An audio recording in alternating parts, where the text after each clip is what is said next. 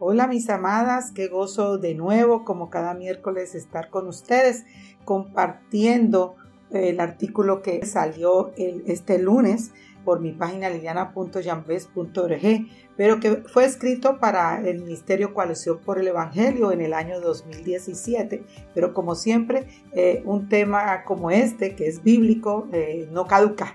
Y vamos a hablar sobre una mujer, una mujer llamada Raab, una pecadora redimida. Así que quisiera orar en este momento, como siempre, en que nos encomendamos al Señor sabiendo que eh, nos da la sabiduría, que nos dirige y, que quizá tú estás oyendo este podcast porque a Dios le ha propuesto escucharlo. Así que vamos a, a orar, entregar este tiempo al Señor. Padre, te alabamos, te bendecimos, glorificamos tu nombre y te damos tanta gracia, Señor. Gracias por este privilegio hermoso de haberte conocido, de tú, de tú habernos escogido desde antes de la fundación del mundo, Señor. Y, gracias Gracias porque tú transformas vidas, porque transformaste mi vida, porque transformaste la vida Raab y lo sigues haciendo eh, de toda lengua, de toda tribu y toda nación.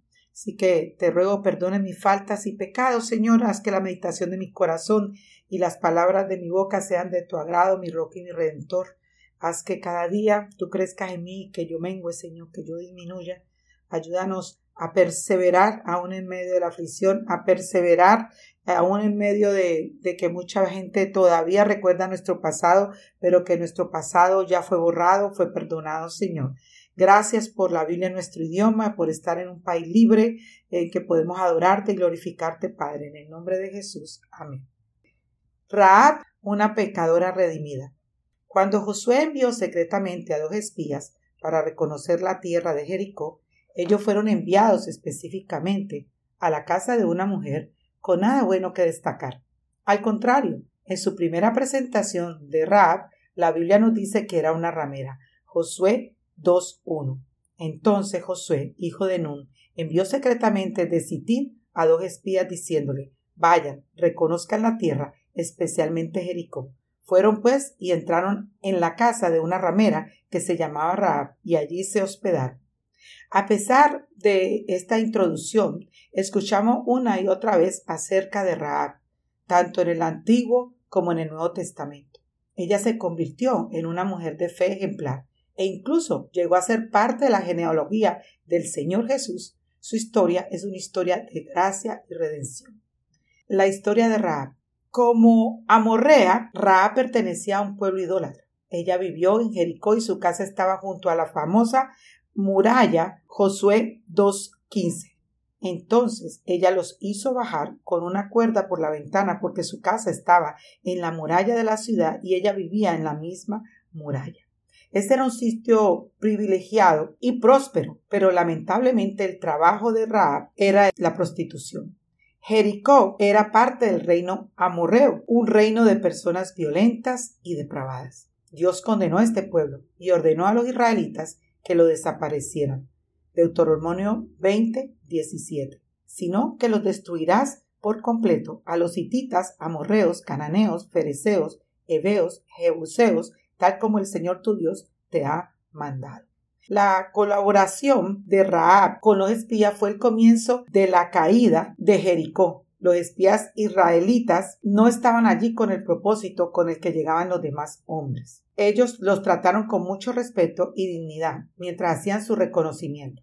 Le explicaron quiénes eran y en el nombre de quiénes venían. Seguramente también le testificaron del Señor. Cuando el rey de Jericó le mandó decir a Raab que sacara a los hombres que habían entrado en su casa, ella los había escondido, diciendo que no sabía a dónde habían ido. Josué 2.2.5. Pero le dieron este aviso al rey de Jericó. Unos hombres de los israelitas han venido aquí esta noche para reconocer toda la tierra. Entonces el rey de Jericó mandó decir a Raab, saca a los hombres que han venido a ti, que han entrado en tu casa, porque han venido para reconocer toda la tierra. Pero la mujer había tomado a los dos hombres y los había escondido y respondió, si los hombres vinieron a mí, pero yo no sabía de dónde eran.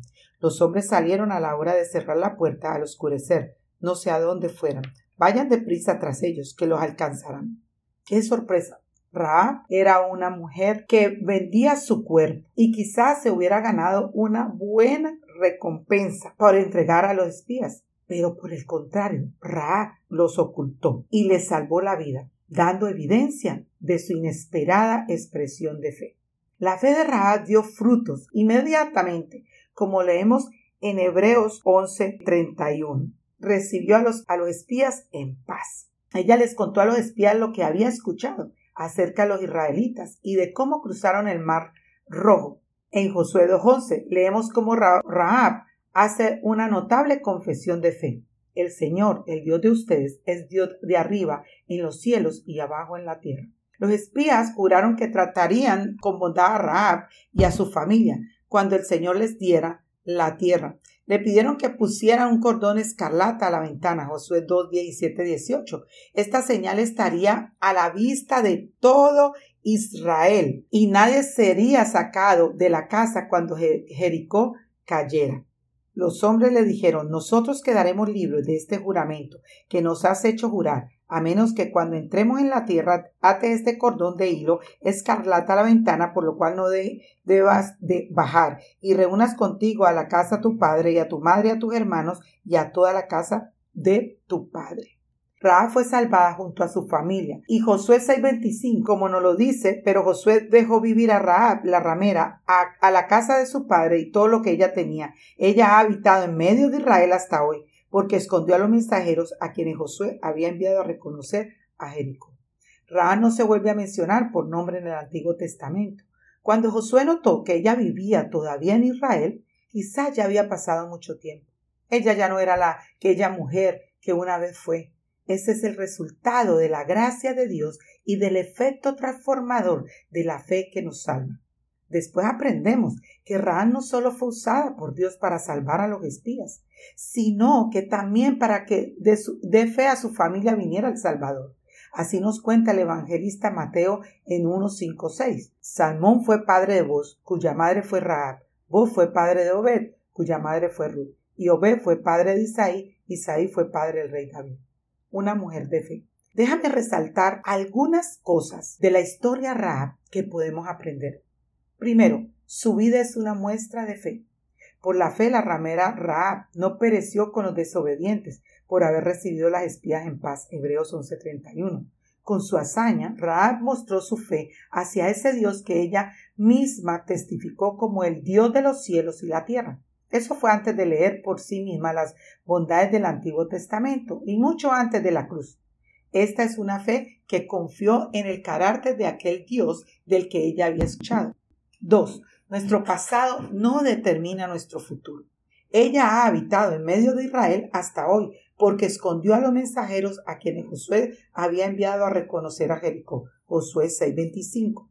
En la vida de Raab vemos que su pasado no determinó su futuro. Por su fe y la gracia de Dios sobre su vida, ella pasó de habitar con un pueblo destruido a un pueblo escogido por Dios.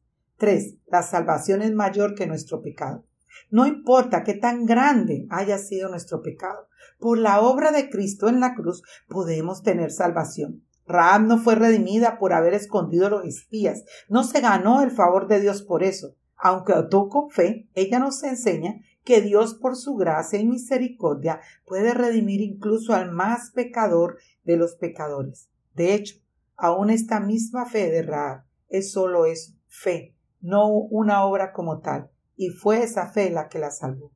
Porque por gracia ustedes han sido salvados por medio de la fe. Y esto no procede de ustedes, sino que es el don de Dios, no por obras para que nadie se gloríe. Efesios 2, 8 al 9. Raab es un recordatorio de lo que nos dice el autor de Hebreos en 11.6. Y sin fe es imposible agradar a Dios, porque es necesario que el que se acerca a Dios crea que Él existe y que es un remunerador de los que le buscan. Ella creyó y él la remuneró, al punto que tú y yo seguimos hablando y aprendiendo de su ejemplo. Bueno, amadas, espero haya sido de gran bendición la vida de esta mujer que está en una de las hermosas historias que vemos a Dios actuando aquí y a Cristo eh, también como hilo conductor desde Génesis hasta Apocalipsis, porque ella está en la genealogía de Jesucristo. Así que recordar que la gracia del Señor ha perdonado nuestros pecados pasados, presentes y futuros y que nuestro pasado no determina nuestro futuro porque ya fuimos liberadas, ya no somos esclavas del pecado. Bueno, les deseo mil bendiciones y como siempre, orando porque la palabra del Señor siga siendo llevada hasta lo último de la tierra, porque nos espera eh, con la esperanza de esa ciudad, nuestra verdadera ciudad, allá donde estaremos de toda tribu, lengua y nación adorando a nuestro Señor. Dios les bendiga.